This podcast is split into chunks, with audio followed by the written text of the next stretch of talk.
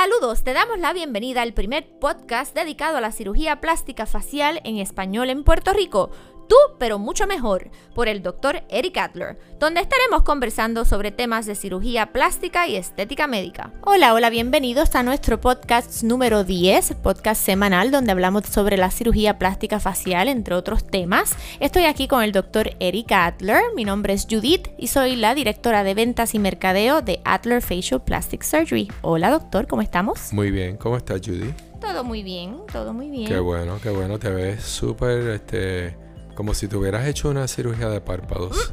Todavía no, pero ya mismo. De eso es lo que vamos a estar hablando. Me toca.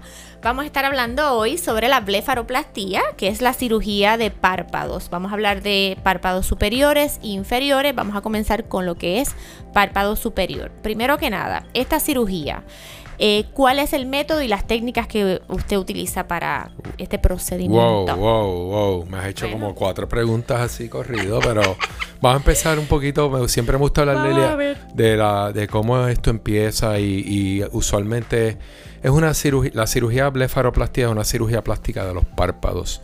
Y puede ser una cirugía plástica para reconstruir una deformidad a consecuencia de un accidente, a consecuencia de un tumor maligno, eh, puede ser este, un defecto congénito, que la persona nació con un párpado caído. Debilidad muscular. Sí, como el, bebé nació con el ojito caído y hay que hacerle una cirugía eh, donde se va a corregir una tosis palpebral, por ejemplo. Así que todo eso eh, incluye la cirugía de blefaroplastía. La cirugía de blefaroplastía que me gustaría que la gente entienda que vamos a estar hablando hoy es la cirugía cosmética de los ojos, de los párpados en donde vamos a estar este, eh, removiendo eh, eh, cantidades limitadas de piel que está en exceso porque por el proceso del envejecimiento pues la piel empieza a, estirarse empieza a caer las mujeres típicamente no se puede aplicar su maquillaje propiamente el eyeliner le toca el área de, la, debajo de la ceja este, empiezan a aparecer las bolsitas de los ojos abajo. Así que ocurren todas estas cosas y últimamente lo que hace que una persona se vea es cansada. Entonces, pues siempre han dicho que eh, los ojos son the window to the soul, o sea, la ventana, al alma. Así que, pues para mí es una de las cirugías más espectaculares. Es una de las cirugías que si alguien me dice, doctor, yo nada más tengo X cantidad de dinero, si tiene la caída del cuello, la caída de la cara y la caída de los ojos, es lo más importante. Porque cuando tú hablas con una persona, las miramos a los ojos y para mí, pues no hace ningún sentido que tú tengas tu cara levantadita, tu cuello súper estiradito y entonces que tengas unas bolsitas en los ojos, tristes y cansados. Tristes, cansados. Así que para mí es the first, first things first. Sí. Es una de las cirugías que rejuvenece más rápido. Exactamente. Te ves refrescado inmediatamente, te recuperas súper rápido, se te quitan los puntitos por lo menos de la parte de arriba. Tres días. Cuatro tres, días. Cuatro días. Sí, así, que, hablando ahora de los párpados superiores, pues los párpados superiores, tú sabes que hay distintos tipos de párpados, distintas formas, dependiendo de tu nacionalidad, etnicidad, este, tu edad, si eres hombre, si eres mujer. Pero el, párpado del hombre y la mujer se atienden bien diferentes. El hombre tiene una ceja menos arqueada, la mujer la tiene eh, más arqueada. Así que queremos en una mujer eh, crear un, efecto mucho más estilizante, eh, crear un párpado más marcado, o sea, lo que se llama la plataforma del párpado. Así que lo que hacemos es remover típicamente una cantidad X de piel. En el hombre, pues yo te diría que se remueve X menos un poquito. Trato de remover un poquito menos en el hombre. Y, vas, y, y es una cirugía de prácticamente 15 minutos por párpado.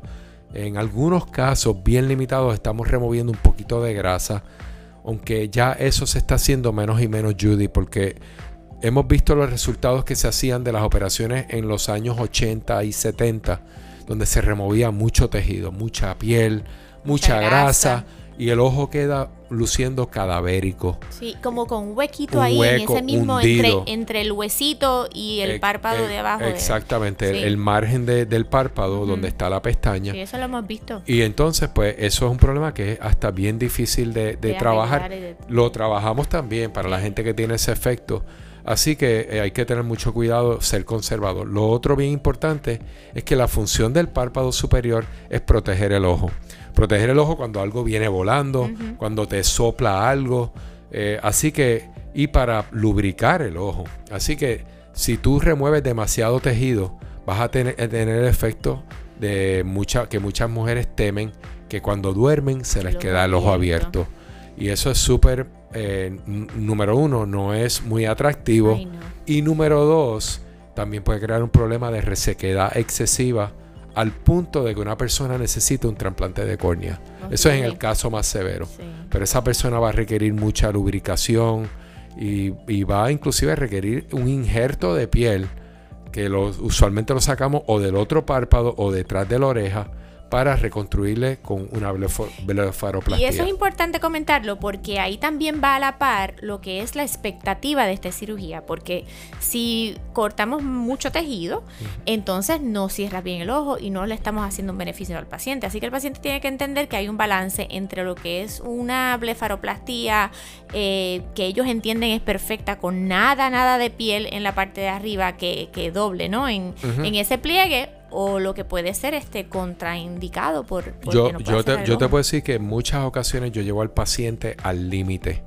Al límite quiere decir que yo permito que haya un poquito de apertura en el ojo cuando la, estoy operando. Eso se llama lagoftalmo. Porque siempre cede, ¿no? Porque siempre va a ceder. Así que yo calculo de 2, 3, 4 milímetros de lagoftalmo. Porque cuando cede, pues va a caer donde tiene que caer y no va a tener el problema de la resequedad ni de que el ojo se le queda abierto. Así que eh, e, es, bien importante hacer todas estas observaciones cuando tú estás evaluando al paciente. Y lo otro que es bien importante es preguntarle al paciente si padece de condiciones oftálmicas, ya sea glaucoma, tiene problemas de, eh, alergias crónicas, conjuntivitis, este, tiene problemas de resequedad de ojo. Hay unas pruebas especiales que se hacen. Eh, yo este, preferiblemente cuando veo un paciente que tiene alguno de estos síntomas, lo refiero a un oftalmólogo para que me haga un clearance completo antes de yo intervenirlo a una cirugía. Muy bien. ¿Y qué anestesia se utiliza en, el caso de los párpados arriba, de la blefaroplastia superior? Superior eh, es puramente anestesia local, excepto en un paciente u otro que me digan que son bien ansiosos, pues, pues ahí tomamos eso en consideración y se le hace lo que se llama pues una sedación bien leve, en donde aunque sea leve, pues ya esa persona no puede conducir un carro ese día. Así que, pero tenemos muchos pacientes que sí, que tienen miedo, se sienten nerviosos y quieren estar relax. Tenemos un equipo de anestesiólogos espectacular que los hacen sentir súper cómodos, van a estar sonriendo desde el momento que entran hasta el momento que salen. Correcto. Y las dos son ambulatorias, ya sea con anestesia sedación y la que es local. El beneficio de la anestesia local es que no necesita un preoperatorio, no hay clearance de laboratorio ni placa de pecho, entra y sale. Y es una operación como, como tú mencionaste de 15 minutos por ojito Así que en media hora, no más de 40 minutos, ya están fuera de la sala de operaciones. Vamos a hablar ahora un poquito de lo que son los párpados inferiores, porque esa cirugía es un poquito más compleja, hay diferentes técnicas que se pueden utilizar, queda espectacular, la verdad, eh, esa área de ahí, y también es un área que como que envejece, hace, hace ver bien cansado, ya sea al hombre o a la mujer y también mucho mayor, especialmente en hombres. A veces esa bolsa de debajo de los ojos en hombre es bien, bien marcada, bien. Sí, Judy, y, y ya que estás mencionando lo de la grasita y la bolsita, eso también es bien hereditario. Eso puede pasar en gente bien joven. Y pues tenemos métodos para atender eso. Para mí, este, todo tiene, todo tiene una aplicación y yo no quiero hacer todas las cirugías iguales. Hay médicos que que desarrollan una técnica bien buena en un procedimiento y operan a todo el mundo de la misma manera. Eso sabes que puede crear que todo el mundo se parezca. Y a mí me gusta individualizar el, en ese caso, Las condiciones son diferentes.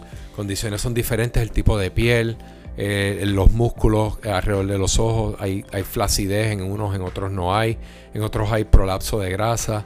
Así que en otros tienen eh, eh, laxidad del párpado, en donde el párpado se le pone redondo en vez de tener una formita almendrada. Así que todas esas cosas, como mencioné, se determinan en el momento de evaluación para entonces diseñar un plan de tratamiento. Hay varios tipos de cirugía, pero el tipo más sencillo, vamos a empezar con ese. El tipo más sencillo es que viene una persona con flacidez de la piel. Y ese paciente no hay ni que llevarlo a sala de operaciones para remover o cortar nada. Ese paciente nosotros le vamos a hacer un tratamiento de láser y le vamos a hacer una blefaroplastia por láser en donde se va a reafirmar esa piel. Mucho menos invasivo. Mucho menos invasivo, una recuperación rápida. Va a tener el área enrojecida por una semana o dos, pero se puede aplicar maquillaje tan pronto como tres o cuatro días. Con anestesia tópica. Anestesia, una cremita. una cremita. El otro paciente, pues ya tiene a lo mejor un poquito más de bolsita. Son pacientes ya de a lo mejor un poquito más de edad o como mencioné, genéticamente tiene ese rasgo. Y entonces ese paciente se puede hacer una cirugía transconjuntival donde se abre por dentro, se saca un poquito de grasita, no mucho, pero más fortalecemos los tejidos que aguantan la grasa. Así que estamos más fortaleciendo esos tejidos con unos cauterios especiales, un tipo de calor que lo que hace es que eh, eh, eh, contrae los tejidos y eso hace que la grasa entre para adentro. Eso usualmente lo acostumbramos también con el tratamiento de láser para reafirmar la piel. Se combina con eso. Se combina, bien típico. Tercer paso, tiene flacidez de músculo, tiene bolsa, tiene flacidez de la piel. Tiene de todo. Tiene de todo un poco. Y entonces ese paciente pues le vamos a aplicar eh, una incisión subciliar, que es una herida bien pegadito al área de las pestañas. Y entonces se despega la piel un poquito, entramos en otro plano eh, atravesando el músculo, nos metemos debajo del músculo donde está la grasa, reposicionamos la grasa, Judy, no la vamos a sacar, reposicionamos la grasa para darle, reconstruirle el área que crea como una zanjita que se llama el surco nasoyugal y, o el tear trough también, eh, mucha gente lo, lo llama de esa manera y entonces reposicionamos la grasa, la fijamos con una sutura y entonces procedemos a, reposicionar el músculo y entonces se remueve un poquito de músculo y un poquito de grasa. Claro está, se tiene que levantar y fijar ese músculo al área eh, ósea, a los huesos alrededor de la órbita. Eh, pero es un procedimiento como, como lo estoy explicando, sumamente delicado, que no es para todo el mundo pero tiene unos resultados espectaculares a nivel de que ese procedimiento se lo practica mi esposa. Sí, y quedó espectacular, la verdad que los cambios fueron tremendos y yo pensaba que no lo necesitaba, pero de verdad que al mes... Al verla, al ver el efecto, así que... Muy bonito. Y eso fue algo pues que mucha gente me dice, wow, ¿cómo está triste operar tu esposa? Y tú eres loco. y Pero mi esposa me dijo, este, si no, lo haces tú, si no lo haces tú, ¿quién lo va a hacer? Correcto. Y un chistecito fue que la noche antes, cuando nos acostamos y apagamos la luz, yo estaba súper nervioso comiéndome las uñas. Y ella me dice, qué raro se siente estar en la cama con su cirujano. Así y que te tranquilizaste. Me tranquilizó, me hizo reír un poquito. Otra cosa bien importante de esa incisión que es por fuera es que esa incisión no es notable para nada. Igual que la incisión que se hace en el párpado superior, que es en el mismo pliegue. Así que mucha gente tiene miedo a las incisiones y a la cicatriz. Específicamente en ojo, no debe tener miedo. De eso se trata la cirugía plástica, tratar de, usar este, áreas este, sabias para esconder todo este tipo de incisión. Y una última pregunta. ¿Qué otro procedimiento se puede combinar con blefaroplastía que ayude también a esa área del ojo para verse más refrescado? Pues vamos a pensar el ojo y pensamos todo lo que está alrededor. La parte superior que son las cejas, caída de cejas, y vamos a hacer distintos tipos de levantamiento de cejas no nos queda mucho tiempo, pero eso es tema para otro podcast. Pero podemos levantarlo desde arriba en el área dentro del pelo, endoscópicamente. Se puede levantar encima de la ceja directamente. Podemos usar en las arruguitas de los hombres, que son más comunes, eh, de manera indirecta. Usar esa misma Así que queremos levantar las cejas si tienen demasiado caída. Eso es un procedimiento que no lo realizo con mucha frecuencia porque mucha gente lo hace en todo el mundo y no todo el mundo necesita eso. Yo le pido a la persona que me traiga una foto cuando tenía 20 o 30 años y, evaluamos a ver si de verdad en realidad ha cambiado la posición de la ceja. Usualmente es que perdió un poco de volumen y ese paciente se beneficia de inyecciones de grasa o, algunos tipos de fillers. El otro área, bien rápido, que sé que se nos acaba el tiempo, es el área de los pómulos. En algunos pacientes con la cirugía de, levantamiento de, los párpados, de la blefaroplastia, levantamos el pómulo con distintos tipos de relleno, ya sea grasa, eh, de que viene del mismo paciente, o algunos tipos de fillers. Y va sumamente, ¿sabes?